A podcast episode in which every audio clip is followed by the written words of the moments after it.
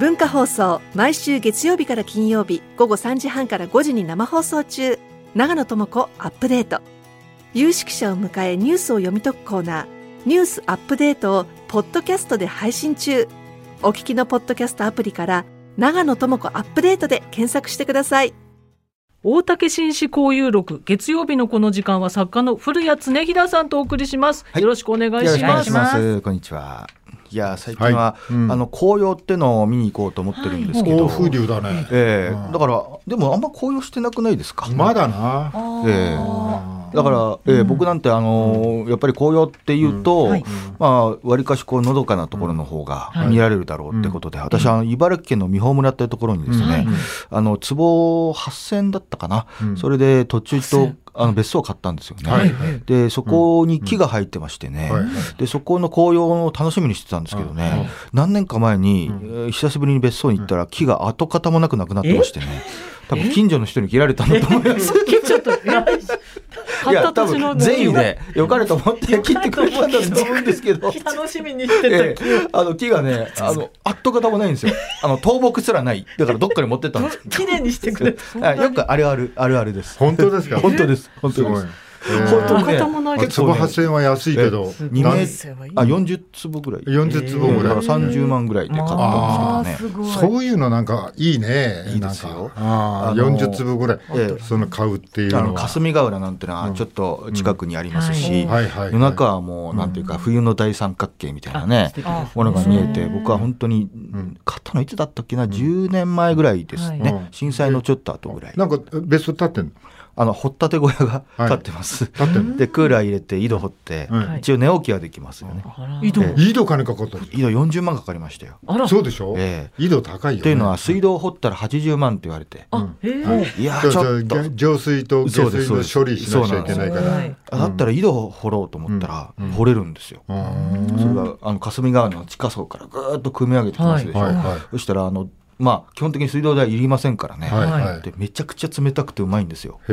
ょっとね鉄っぽい匂いがするんですけど。大丈夫？大丈夫なのかな？大丈夫？なのかな？井戸ある。井戸ある。だから結構井戸に今あの調べてみたら、みんなね水道局からもらってると思いきや、日本の8%は井戸なんですってね。あそうなんですか？8%って結構ですよ。結構だね。ね800万か900万人がまだ井戸っていうのはね。あの去年かな井戸掘ったんですけど、そこの時初めて知りましたね。あそうなんですね、だから結構掘れるもんは掘れると。東東京あたりはちょっと規制があるらしいですけど、いやそりゃそうでしょう。茨城はなかったです。無許可で大丈夫です無許可無許可。へえ今でも掘れる。掘れる。すごい。っていうことらしいんですけど。まあね安くあげようとしたらいろんなことがあるんだよね。あ確かに。という話です。はいはいさて今日はい今日はですねあの創価学会の池田名誉会長がお亡くなりになったとまあ本当に大変ご冥福をお祈りしたいところなんですけども今日はそれに格好つけているというわけじゃないんですけれどもまあ改めて創価学会と公明党の歴史というのを振り返っていこうというテーマなんですね。まあこれはもちろんあの創価学会と公明党は書類上というか、まあ、実質別の団体ですけれども、うん、まあ、公明党の最大の支持母体がこれは創価学会であることは、これはもう間違いのないことでありますけれども、やっぱり歴史が長うございますんで、今日はいろいろあのいろんなねこうなんというかもう結構いい団体だとかいい宗教だという人もいれば、なかなか問題があるよという人もいるので、結構中立的なあの、はい、書籍を、うん、参照といたしました。はい、で私は結構こう、まあ、創価学会と公明党、まあ、もともと歴史もちょっと違う部分がありますけれども、うん、僕が参考にしたのは一つ目はですね、うん。はい、えー、薬師寺克之さんという方が書いた公明党創価学会と60年のあ60年50年か。50年の奇跡、これは中高新書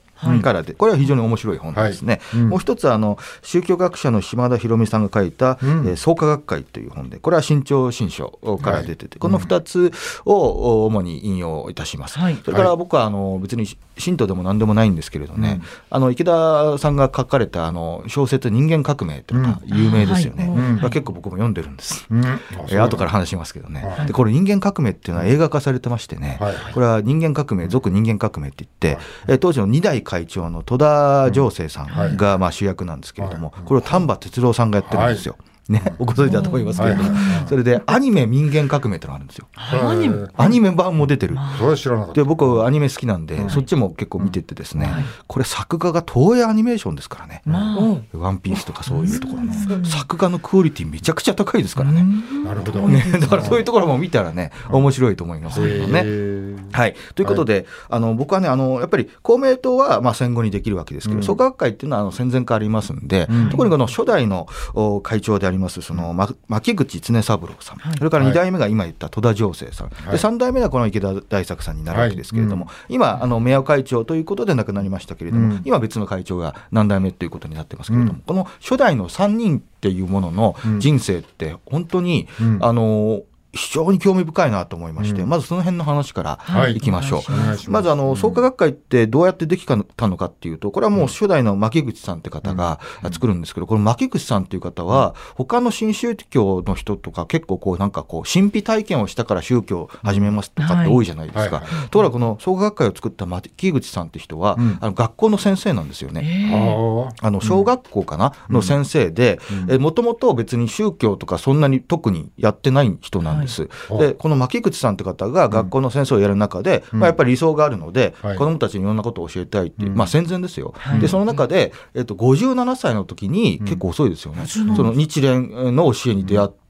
それでもともとは日蓮宗の方なんですけれども、それであの、まあ、それを、まあ、なんていうかな広げるっていう意味もあるんですけども、あのまあ学校の自分の児童たちにそういった、まあ、日蓮の仏の教えを教えつつ、また当時はもう戦争に行く時代ですから、そういうのはよくないからちゃんとした教育やりたいっていうことで、創価教育学会っていうのを作る。はい、これがだから学校の先生の教育団体みたいなもんなんですよね。ここから始まったのが創価学会。で2代目の戸田情生さんっていうのはどういう人かっていうと、この牧口さんがやってらっしゃった小学校の先生なんです。あら、あまあ、それは牧口さんが採用したらしいんですけれども、うん、そこで、まあ、戸田さんももともと別に宗教家っていうわけではなくどっちかというと教育の人で、はい。はい、そこで、えー、戸田さんが、えーまあ、その牧口さんの弟子になって、はい、この創価教育学会を盛り上げていくっていうのが戦前なんですけれども、はい、えー、その時にあの創価学会ってもともちろん日蓮の教えをやるわけですけれども、うん、割とでもそれだけじゃやっぱりなかなか広がっていかないじゃないですか、うん、それで出版社作るんですよね、うん、結構面白くてそれが日本小学館っていう出版社を作るんです、うん、小学館っていうのは今のジャンプの方じゃなくとか集英社の方じゃなくて、はい、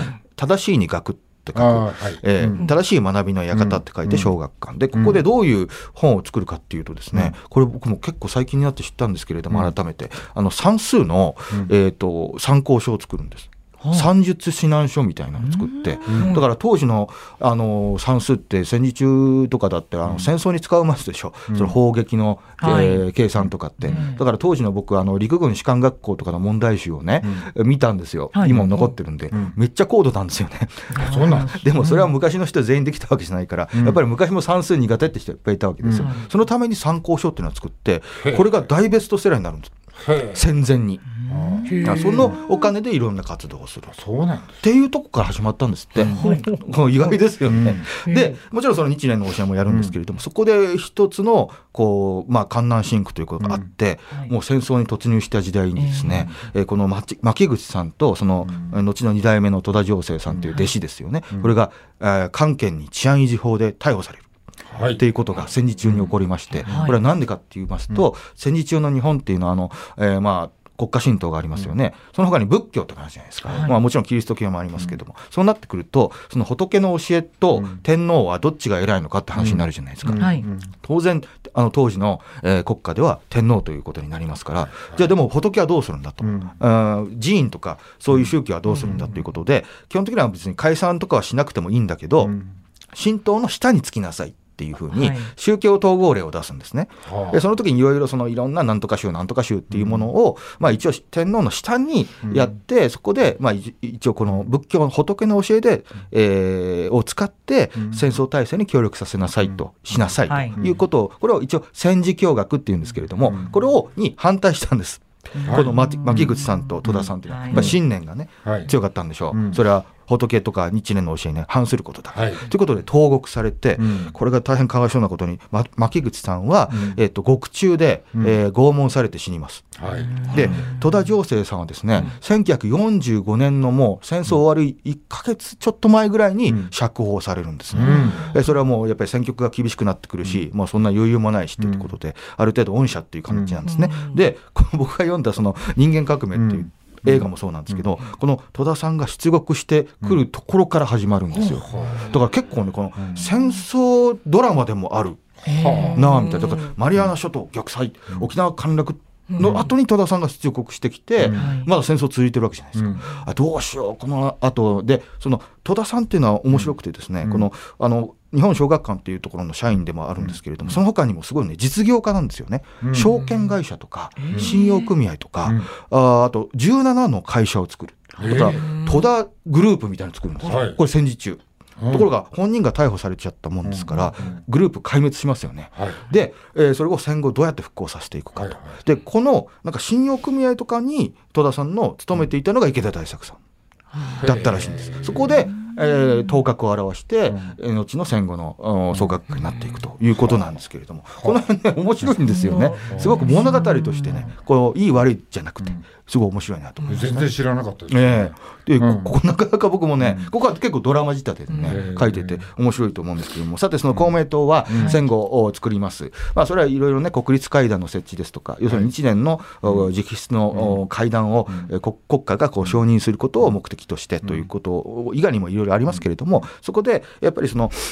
えーまあ、公明党を作るんですけれども、あのまあ、そこに母体は創価学会の信者の方ですね、うん、これの創価学会っていうのは、やっぱりその、えー、農村からですね、うん、都市に出てきた方をターゲットというか、うん、そういう方々にこう信仰心を持ってもらおうということで、戦後、すごく伸びたんですよね。はい、それなんでかっていうと、日本の高度成長っていうのは、やっぱりその、えー、田舎とか都市、農村から東京、大阪に出てきて、でも東京、大阪に出てきたばっかりの人ってね、オールウェイズ三丁目の夕日の六ちゃんがそうであったよね、うん、あ志はいいんだけれども友達とかいないじゃないですか、寂しいわけですよ。だって話し相手もいない、で、えー、それが例えばそのなんて言いましょうかその例えば労働組合とか当時あったからそっちで、えー、人人脈を作ればいいっていうふうに思うかもしれないですけれどもそれもやっぱり当時の状況であのいきなり田舎から出てきた人はやっぱり正社員にもなれないでだから労働組合の方にも行けない、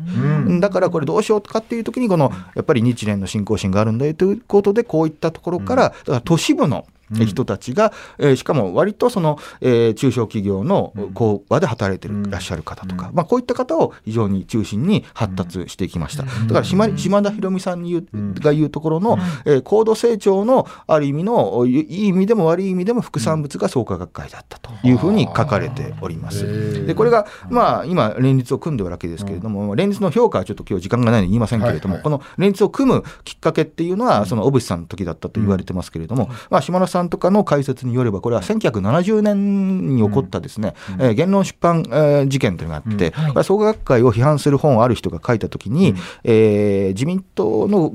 を通じて、その出版をやめさせようという圧力をどうも公明党の方がかけたんじゃないかということで、その時に仲介したのが田中角栄だったという説が、まあ、認めてるんですけどね、その時から実は、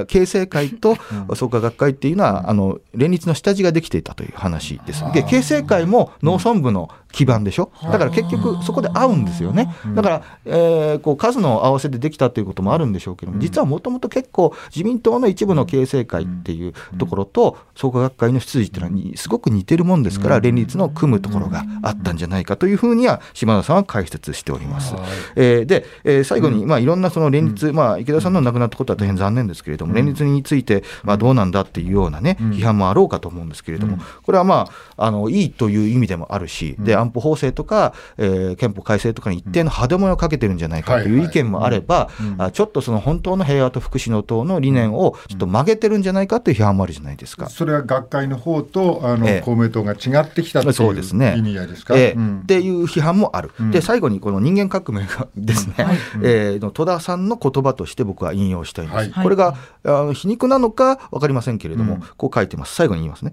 信教の自由は宗教がいかなる政治権力の拘束も庇護も受けてはならないと規定されて初めて完璧なものとなる、宗教そのものの勝劣先人深い浅いは、宗教の広場で決められるべきであって、そこにいささかも権力が介入してはならない、真に力のある宗教は信教の自由を欲し力のない宗教は権力と結託しようとする。うんと書いて人間革命第1巻は終わるわけですが、皆さんどうでしょうか？という話でした。なるほど。ね、はい。それで今の連立がまあまあいいという意見もあるし、悪いという意見もあるけど、僕はあくまで中立的、どうでしょう？という話です、はい。ありがとうございます。以上大竹紳士交友録古谷恒平さんでした。明日火曜日は深澤真紀さんがいらっしゃいます。